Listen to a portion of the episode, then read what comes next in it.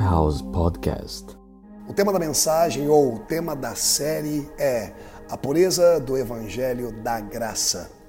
A pureza do Evangelho da Graça. Como disse anteriormente, eu não sei quanto tempo nós estaremos meditando e compartilhando acerca desta mensagem, mas eu tenho certeza absoluta, por que não dizer toda a convicção, que essa mensagem vai tocar o seu coração e vai trazer um alinhamento, por que não dizer também, quem sabe, porventura, um alinhamento doutrinário, em nome de Jesus. A pureza do Evangelho da graça. Pureza, nós já sabemos, aquilo que não tem contaminação. A pureza, vamos definir a palavra pureza de uma forma bem superficial, até porque é uma palavra muito conhecida a, a, na nossa linguagem. Pureza tudo aquilo que não tem contaminação. Muitas vezes o ouro ele é provado no fogo para que se arranque as contaminações, as impurezas. Como também a prata é provada no fogo e quando ela brilha ao ponto de refletir a face do seu manuseador, do seu senhor sobre ela, então é onde nós identificamos que ela está pronta para ser comercializada. O fogo ele prova toda a contaminação e ele libera então uma oportunidade para que o conteúdo seja e esteja puro. O fogo do Senhor, ele não veio para nos consumir, como muitos falam por aí. Ah, muitos acabam não se relacionando com a igreja, não se relacionando com Deus, não se relacionando com os assuntos do Senhor, porque tem a foto errada de quem Deus é. Aquela foto que foi revelada pela religiosidade aquela foto que foi revelada pelo legalismo, que o nosso Deus é um Deus carrasco, que o nosso Deus é um Deus com olho vermelho, esperando a primeira falha que você venha cometer para que possa ele então te castigar. Eu não estou pregando acerca desse Deus.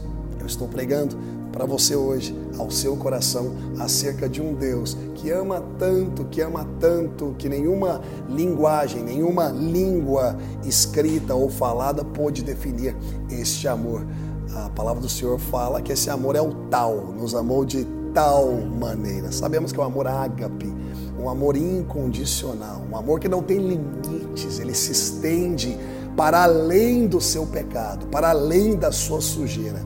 Se o nosso Deus tiver que entrar no seu lixo e ali no meio do seu lixo se fazer presente para te abençoar com consolo, para te abençoar com uma, com uma com a, a, aspectos de sabedoria para te trazer de volta, ele sim fará. Ele não é como muitos por aí que pensam ser tão santões e não se misturam com pessoas que precisam do Senhor, do amor, da bondade, da graça.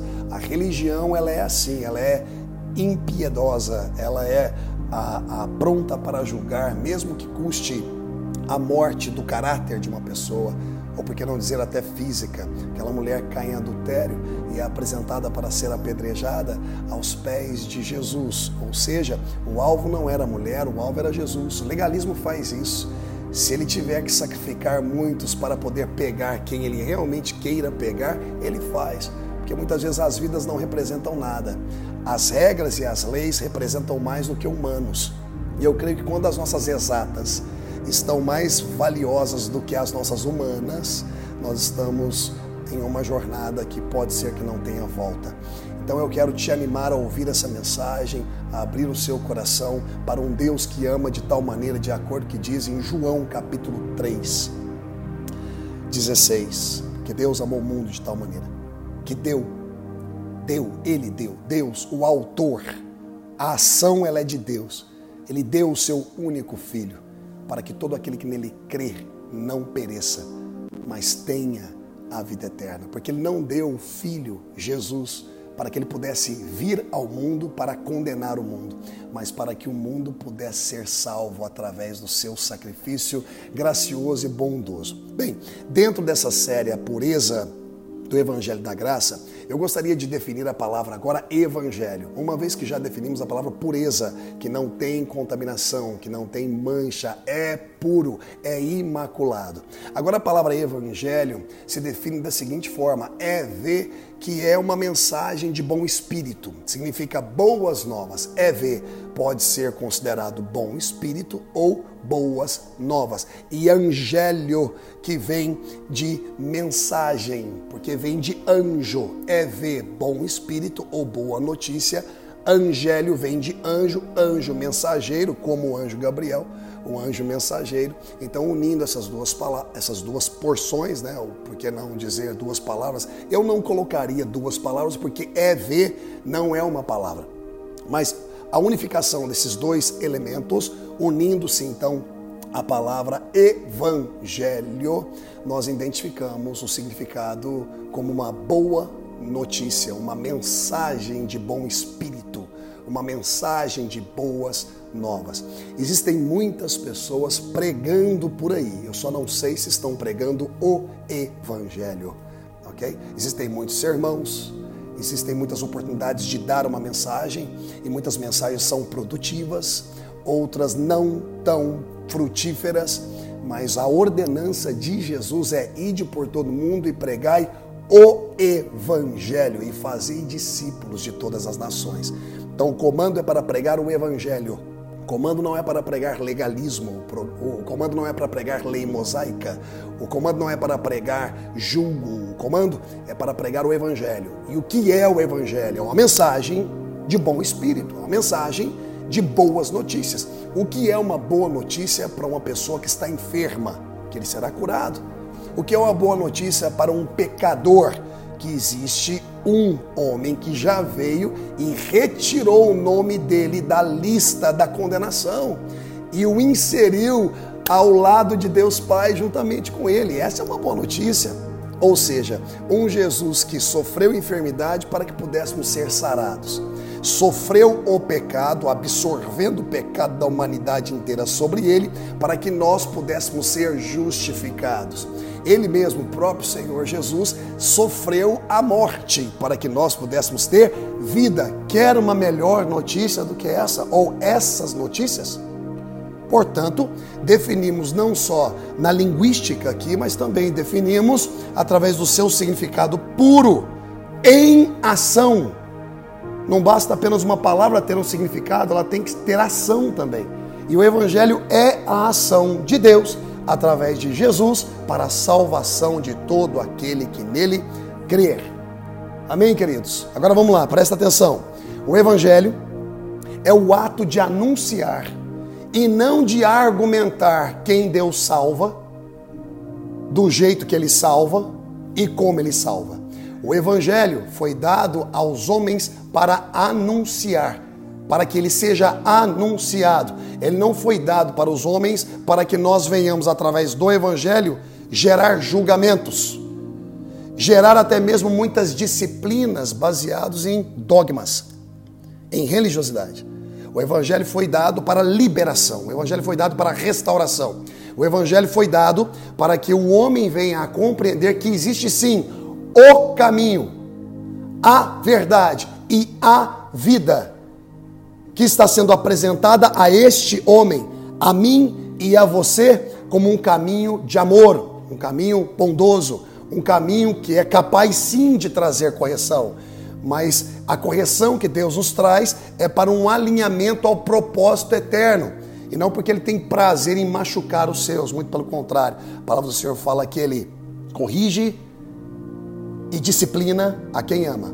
Não é a disciplina dogmática que a igreja estabeleceu. Você não pode tomar ceia, você está excluído da igreja, você não pode isso, aquilo. Não. A disciplina do Senhor é chamar para a mesa. Para que na mesa nós venhamos acertar, alinhar, conversar. A disciplina do Senhor é chamar a comunhão e não afastar da comunhão. Então o evangelho é o ato de anunciar refrigério. É o ato de anunciar restauração é o ato de anunciar boas mensagens, inclusive a mensagem de transformação de uma vida errada para uma vida completamente pura no Senhor, porque Ele nos deu essa oportunidade. Não foi pelo meu comportamento que eu mereci salvação, foi pelo comportamento de Cristo que eu sou inserido à salvação. E agora que eu sou inserido à salvação, essa graça que me salva é a mesma que me transforma. Se porventura você tenha ouvido por aí muitas pessoas ministrando a graça do Senhor, pregando a graça do Senhor, compartilhando assuntos com os amigos sobre a graça do Senhor, mas em hipótese nenhuma, através dos tempos, através dos dias que vão se desenrolando, na esteira da vida, você não tem observado frutos dessa salvação na vida dessa pessoa, considere o fato, considere o fato que talvez não tenha ainda tido, de fato, essa pessoa uma experiência com o Senhor, genuína com o Senhor. Então é importante nós analisarmos isso aí. Nós estamos, não estamos aqui para julgar salvação, mas podemos analisar frutos. Porque a ação de Deus que nos dá a salvação insere dentro de nós o Espírito Santo. A ação do Espírito Santo que nos ajuda no processo da santificação, que é o alinhamento daquilo que ele me fez ser ao comportamento que eu necessito apresentar. Ele me salvou e me fez santo, mas eu não sei atuar como santo. Ele me salvou e me fez justo, mas eu não sei atuar com justiça. Porque a minha salvação é instantânea e o veículo é a fé. Eu creio em Jesus Cristo e na obra graciosa e gratuita que ele conquistou na cruz do Calvário e na sua ressurreição me deu o direito e uma nova identidade de ser santo, justo, sacerdote.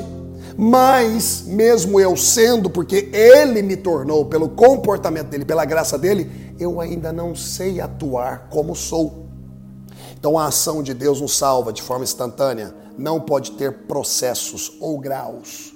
É instantâneo, é uma decisão do tribunal de Deus através daquilo que Jesus sofreu em seu corpo de libertar a humanidade, se a humanidade vier ao credo, crer no Senhor Jesus e na obra dele. É o sacrifício de Jesus, é a obra de Jesus, não é a obra da lei mosaica que me salva, é a obra da centralidade completa na pessoa de Jesus Cristo, nosso Senhor e Salvador. Agora então quer dizer que não vamos continuar pecando? Não! Romanos 6 diz o quê? Que diremos, pois? Permaneceremos no pecado para que a graça superabunde? Apóstolo Paulo responde: Não, de maneira nenhuma. Porventura, voltaríamos a viver para aquilo que já morremos? Voltaríamos a ativar aquilo que nós já colocamos de lado porque cremos em Jesus? Deveríamos estar nos esquecendo do pecado. Porque a graça nos renova, a graça nos dá oportunidade, a graça nos transforma, a graça nos faz nos retirar de uma vida mundana, de uma vida carnal, como diz em Tito capítulo 2, versículo 11, a graça de Deus se manifestou salvador a todos os homens, ensinando-nos a como se comportar de forma sóbria, de uma forma justa e piedosa. Então, se existe algo que podemos contemplar na vida daqueles que foram salvos por Jesus, é manifestação de boas obras. Não são boas obras para se sentir mais santo. Não são boas obras para se sentir mais justo. Não são boas obras para se sentir com um maior relacionamento com Deus. Não. São boas obras porque já experimentam salvação e essa salvação tem transformado o entendimento dessas pessoas, como Romanos capítulo 12 diz: Não vos conformeis com este mundo, mas buscai a renovação do vosso entendimento. Essa é a ação do Espírito dentro de nós. Deus nos salva através da sua atitude em dar Jesus para morrer por nós e assumir o nosso local, para se comportar em nosso lugar, porque nós não conseguimos nos comportar direito. Então ele é substituto em tudo. Ele não é só substituto morrendo em nosso lugar, ele é substituto também se comportando bem em nosso lugar. Porque nós não conseguíamos. Mas uma vez que a ação de Deus veio e eu creio em Jesus, não significa porque eu creio em Jesus e aceito Ele, eu já tenho uma alma convertida. A minha alma ela vem de maus hábitos. A minha alma ela vem ah, de todo o impacto que a velha natureza estava acelerada e operacional em minha vida. Agora o Espírito Santo observa o sangue de Jesus nos selando para a salvação no nosso espírito e faz morada. Quando o Espírito Santo faz morada, ele começa uma ação. Qual é a ação do Espírito Santo? Nos ensinar a nos comportar de acordo com aquilo que já somos, mas não sabemos. Não sabemos o que somos? Não, sabemos o que somos. Não sabemos nos comportar como somos. Eu sou santo, mas não sei atuar como santo. Então o Espírito Santo opera em sua ação, santificação, a ação de um santo, a ação de santificar. Quem nos santifica? Deus nos santifica através do Espírito Santo. Prestem bastante atenção. Deus nos salva através do Filho e Deus nos santifica através do seu Espírito. Deus nos salva através do Filho e Deus nos santifica através do seu Espírito. 1 de Tessalonicenses 5,23 diz assim: Que o vosso Deus de paz vos santifique por completo, espírito, alma e corpo. Vamos até aí nessa parte. Que o vosso Deus de paz vos santifique. Então não sou eu que me santifico com o meu jejum. Meu jejum é para que eu possa calar a voz da minha carne e me separar para aumentar o nível da minha sintonia com Deus. Eu jejuo para direcionamento. Eu não jejuo para obter bênçãos. Eu jejuo para direcionamento. É uma decisão minha. Meu jejum não me leva para o céu. Meu jejum não me faz mais santo, mais merecedor. Ele me faz mais sintonizado. Quando eu estou dando voz para muitas coisas e ouvido para muitas coisas, e não estou me separando um pouco, sem alimento, até mesmo sem atividade de diversão, para ouvir a voz de Deus. Então, jejum é sintonia e oração é relacionamento. Deus já sabendo de todas as coisas, por que eu preciso orar? Porque eu amo Ele, porque eu me relaciono com Ele, porque Ele é meu Pai e porque eu quero ouvir da parte dele revelações e, e direcionamento para poder então aplicar na minha vida os seus conselhos. A oração muito pode em seus efeitos. Outra porção das Escrituras. Por que, que a oração muito pode em seus efeitos? Porque quando eu falo com Deus, eu me relaciono com Deus através do diálogo, através da oração, da conversação, Ele também fala comigo e me revela o caminho. Então, o efeito ele é completamente evidenciado. Porque a causa que é Deus está me instruindo. Eu oro, eu converso com a causa e a causa me revela. Quando a causa me revela, os efeitos começam a surgir. Amém, queridos? Então a salvação é de Deus, através do Filho. E a santificação é de Deus, através do Espírito Santo. E não existe uma notícia melhor e algo mais puro no Evangelho do que essa boa notícia de que Deus é o autor da nossa redenção, Ele é o autor da nossa salvação, Ele é o autor da nossa purificação através do Filho, porque Ele amou muito, e através do Espírito que jamais abandonará os seus mesmo em momento de falhas, mesmo em momentos de falhas. Yeah. O evangelho necessita produzir esperança. O evangelho necessita produzir consolo e alegria na vida do abandonado pela impiedade do sistema religioso e dessa plataforma cruel do mundo que está rompido, porque o mundo jaz maligno. O evangelho é sim a ferramenta mais efetiva para manifestar o poder restaurador de Deus na vida do homem. O evangelho é a boa notícia que foi comprada, sabe com quê? Com uma tragédia sofrida intencionalmente para a salvação da humanidade. A tragédia da cruz me concedeu a oportunidade de ter uma vida em bem-estar. A tragédia da cruz que foi assumida por Jesus intencionalmente, me deu uma salvação que muitas vezes eu até mesmo não a valorizo como deveria. Como deveria. O Evangelho gera em nós esse desejo de conhecer mais sobre esse Jesus que nos trouxe essa boa notícia. Se o Evangelho é uma boa notícia, se o Evangelho é essa notícia de bom espírito, então ele necessita ser compartilhado. Se é uma mensagem, nada mais do que justo ser compartilhado a todos aqueles que nós tivermos acesso. Eu quero ler uma referência bíblica que se encontra em Mateus 11, de 28 ao 30, e com isso eu já vou terminando. Eu quero ser curto nessa primeira etapa da série A Pureza do Evangelho da Graça, porque tem muitas informações que estaremos compartilhando e, e, e apenas em 10, 15 minutos, eu creio, nós já compartilhamos muitas passagens bíblicas. Mas nós estaremos, mesmo dentro dessas passagens bíblicas que já foram compartilhadas, nós estaremos no estudo, na medida que avançamos no estudo, ah, entrando um pouquinho mais profundo em cada uma. Mas neste momento eu gostaria de convidá-lo a ler comigo. Não é porque você está do outro lado da tela, nos acompanhando online, que você não possa ter a Bíblia do lado, ou até mesmo um aparelho tecnológico, um dispositivo tecnológico para poder abrir a Bíblia. Hoje nós temos não sei quantas versões bíblicas através de aplicativos fantásticos. E é Bíblia também, viu? Tem muita gente que fala assim: não, a Bíblia tem que ser de papel. Rapaz, a Bíblia tem que ser aquela que está no seu coração. É, não adianta nada ter uma Bíblia de papel e defender a Bíblia de papel por uma religiosidade, sendo que não tem nenhum versículo no coração. Bom, essa foi de graça, não estava no plano. Vai. Mateus 11, 28 a 30 diz assim: Vinde a mim, todos os que estáis cansados e oprimidos, e eu vos aliviarei. Isso aqui é uma melhor notícia que essa? Tem uma melhor notícia que essa? Se tiver, me conta.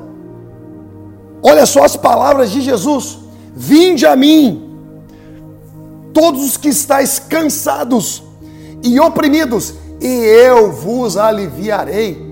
Olha que evangelho, olha que boa notícia, meu querido. Não fala, vinde a mim só depois de consertar sua vida. Vinde a mim só depois de você alinhar algumas coisas tortuosas que você de alguma forma a, a, executou ou adotou na jornada da sua vida. Não diz isso. Não joga a bucha para você. Ele assume a bucha. Para então te ensinar para que você seja um representante dele, um representante da graça, da bondade e um representante de bons frutos também bons comportamentos que glorificam o Pai. Que glorificam o Pai. Que pai que não quer ver a transformação de seus filhos? Que pai que repreende um filho levado, um filho mal criado, que não quer ver a transformação comportamental de seus filhos? Vinde a mim, todos os que estáis cansados e oprimidos, e eu vos aliviarei. Tomai sobre vós o meu jugo. Olha para você ver o intercâmbio divino me dê o seu pecado e eu te dou a minha justiça, me dê a sua enfermidade e eu te dou a minha cura, me dê o seu a sua morte e eu te faço herdar a minha vida. Quero melhor conteúdo do que esse. Quero uma melhor notícia do que essa. Olha o versículo 29 ainda, tomai sobre vós o meu jugo e aprendei de mim. Então veja bem, o convite de Jesus não é só para você colocar nele aquilo que tem gerado cansaço. Não é somente para que você coloque nele aquilo que está te oprimindo.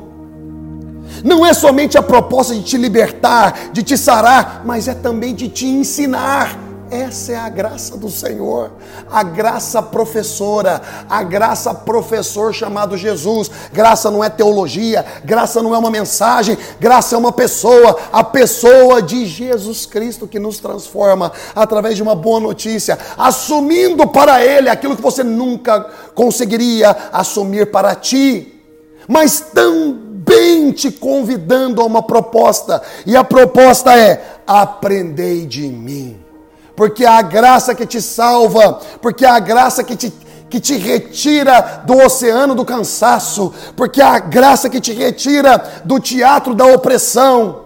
A graça que faz isso contigo é a graça que te convida a aprender dele.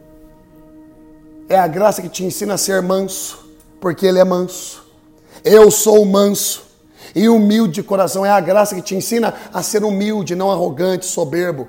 Quantos ministros eu tenho visto soberbos e arrogantes, pensando que têm o direito de maltratar as ovelhas de Jesus Cristo, porque são mais sábios, porque têm a autoridade de Deus na vida. Muito pelo contrário, existem sim muitos déspotas que usurpam de uma autoridade que nunca lhes foi dada, interferindo na vida alheia, interferindo na vida pessoal das pessoas, utilizando a carteirada do pastorado. Por que não dizer? Também fora dos pastores, muitos cristãos fazendo a mesma coisa, pregando o evangelho, pregando o evangelho julgando a outros. Porque eu estou certo, você está errado. Rapaz, quem vai te ouvir?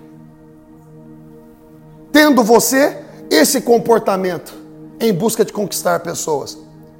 Meu amigo, se 99% você esteja, quem sabe, em desacordo com uma pessoa, fortaleça o 1%. Ganhe a pessoa no 1% que vocês estão de acordo. Provoque relacionamento primeiro, para que depois as convicções venham a surgir.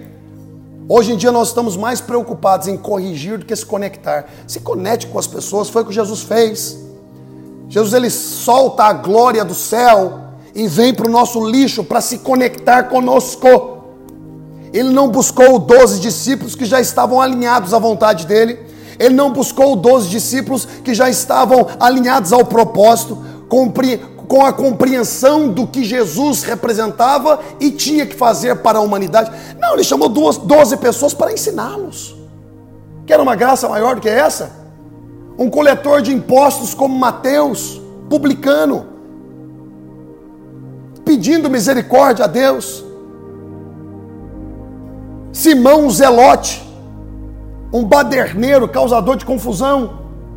João, que ao mesmo tempo falava de amor, pedia para fogo cair do céu e matar quem não estava andando com eles. Pedro, que mesmo depois de três anos de ensino, ainda andava com uma faca do lado e por isso cortou a orelha de Malco no jardim de Getsemane. Três anos andando com Jesus e não aprendeu que o reino do Senhor não era tomado à força, no sentido de espada, mas o reino do Senhor seria estabelecido através da segunda vinda de Jesus, que primeiro ele estava estabelecendo o espiritual, levantando reis para legislar na terra, para que quando ele venha, já tenha se levantado a mentalidade do evangelho e do reino de Deus na terra. Será que Pedro não tinha entendido isso? Ao ponto até mesmo de quando Jesus disse para Pedro: É necessário que eu morra, falando para os discípulos: É necessário que eu morra. Pedro então interfere: Não, absolutamente não. O senhor, o senhor não vai morrer. E aí foi necessário Jesus virar para ele e falar assim: Para trás de mim, Satanás. Ou seja, muitas pessoas que estão caminhando com o Senhor, mas não entendendo os propósitos do Senhor. É possível caminhar com o Senhor e não conhecer o coração do Senhor? É possível ser apenas um participante do dia a dia daquilo que te beneficia. Não é verdade? Eu já andei com muitas pessoas e não conheci o coração delas e elas não conheceram o meu. Muitas pessoas caminharam no ministério conosco, não é não, pastor Gelai? Muito tempo e mesmo assim, depois de todo esse tempo, não conheceram o nosso coração. É possível. Meu amigo, eu não quero fazer as coisas somente em nome de Jesus eu quero fazer com Jesus. Tem muita gente expulsando demônio em nome de Jesus, curando enfermo em nome de Jesus. E quando se aproximarem do Senhor naquele dia, o Senhor irá sim dizer para eles: se apartem de mim, porque eu não vos conheço. E eles irão argumentar, mas eu expulsei em seu nome, eu curei enfermo em seu nome. Não, não, não, não, em verdade vos digo que eu não vos conheço. Muitos estão fazendo em nome de Jesus, mas não com Jesus, porque quando fazemos com Jesus, nós fazemos com a graça dele, nós fazemos com a bondade dele. Nós absorvemos, nós aprendemos, nos tornamos mansos, nos tornamos humildes de coração. E somente aí, na revelação disso tudo que nós acabamos de falar, é que podemos alcançar, alcançar descanso para as nossas, as nossas almas. Olha o versículo 30. Porque o meu jugo é suave e o meu fardo é leve. E para terminar, eu quero ler a mesma porção, mas agora na versão A Mensagem. Eu acho fantástico a versão A Mensagem. Não vou nem pregar, porque a versão A Mensagem ela já vem pregada. Ela já vem completamente interpretada. Olha só essa versão que diz, olha, versículo 28. Você está cansado? Desgastado? Queimado ou desacreditado sobre a religião? Vinde a mim. Afaste-se comigo e você vai recuperar sua vida. Hoje o Senhor Jesus está dando uma boa notícia para nós. É possível se afastar com Jesus. E eu tenho certeza que muitos de nós precisamos nos afastar com Jesus. Assim como Jesus se afastava num tiro de pedra para poder se abastecer com o Pai e orava sozinho. Foi assim no Getsemane. Ele deixou Pedro, Tiago e João orando e num tiro de pedra, de distância, ele se afasta para orar e para falar com o Pai. Nós também precisamos fazer isso. Nos afastar, às vezes, das nossas religiosidades, dos nossos legalismos, para poder entender o que de fato o Senhor quer das nossas vidas, o propósito dele. Olha como continua. Afaste-se comigo e você vai recuperar a sua vida. Vou te mostrar como é tirar um descanso real.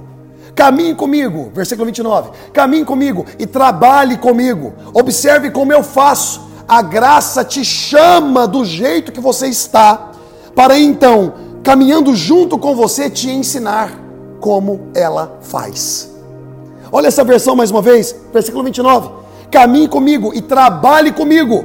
Observe como eu faço. A graça chama você para trabalhar junto com ela. Ela não manda você trabalhar sozinho.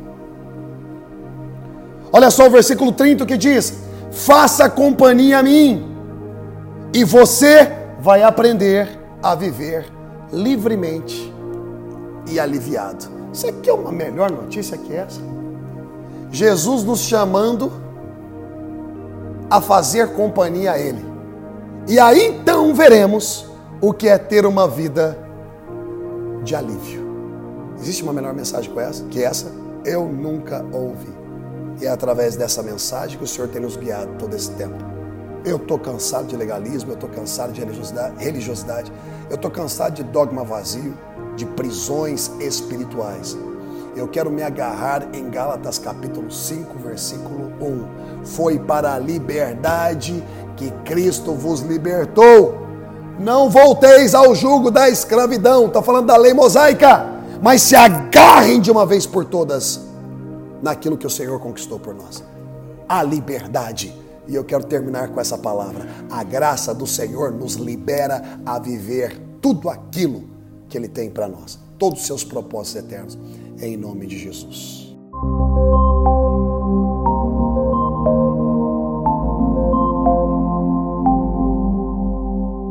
Lifehouse Podcast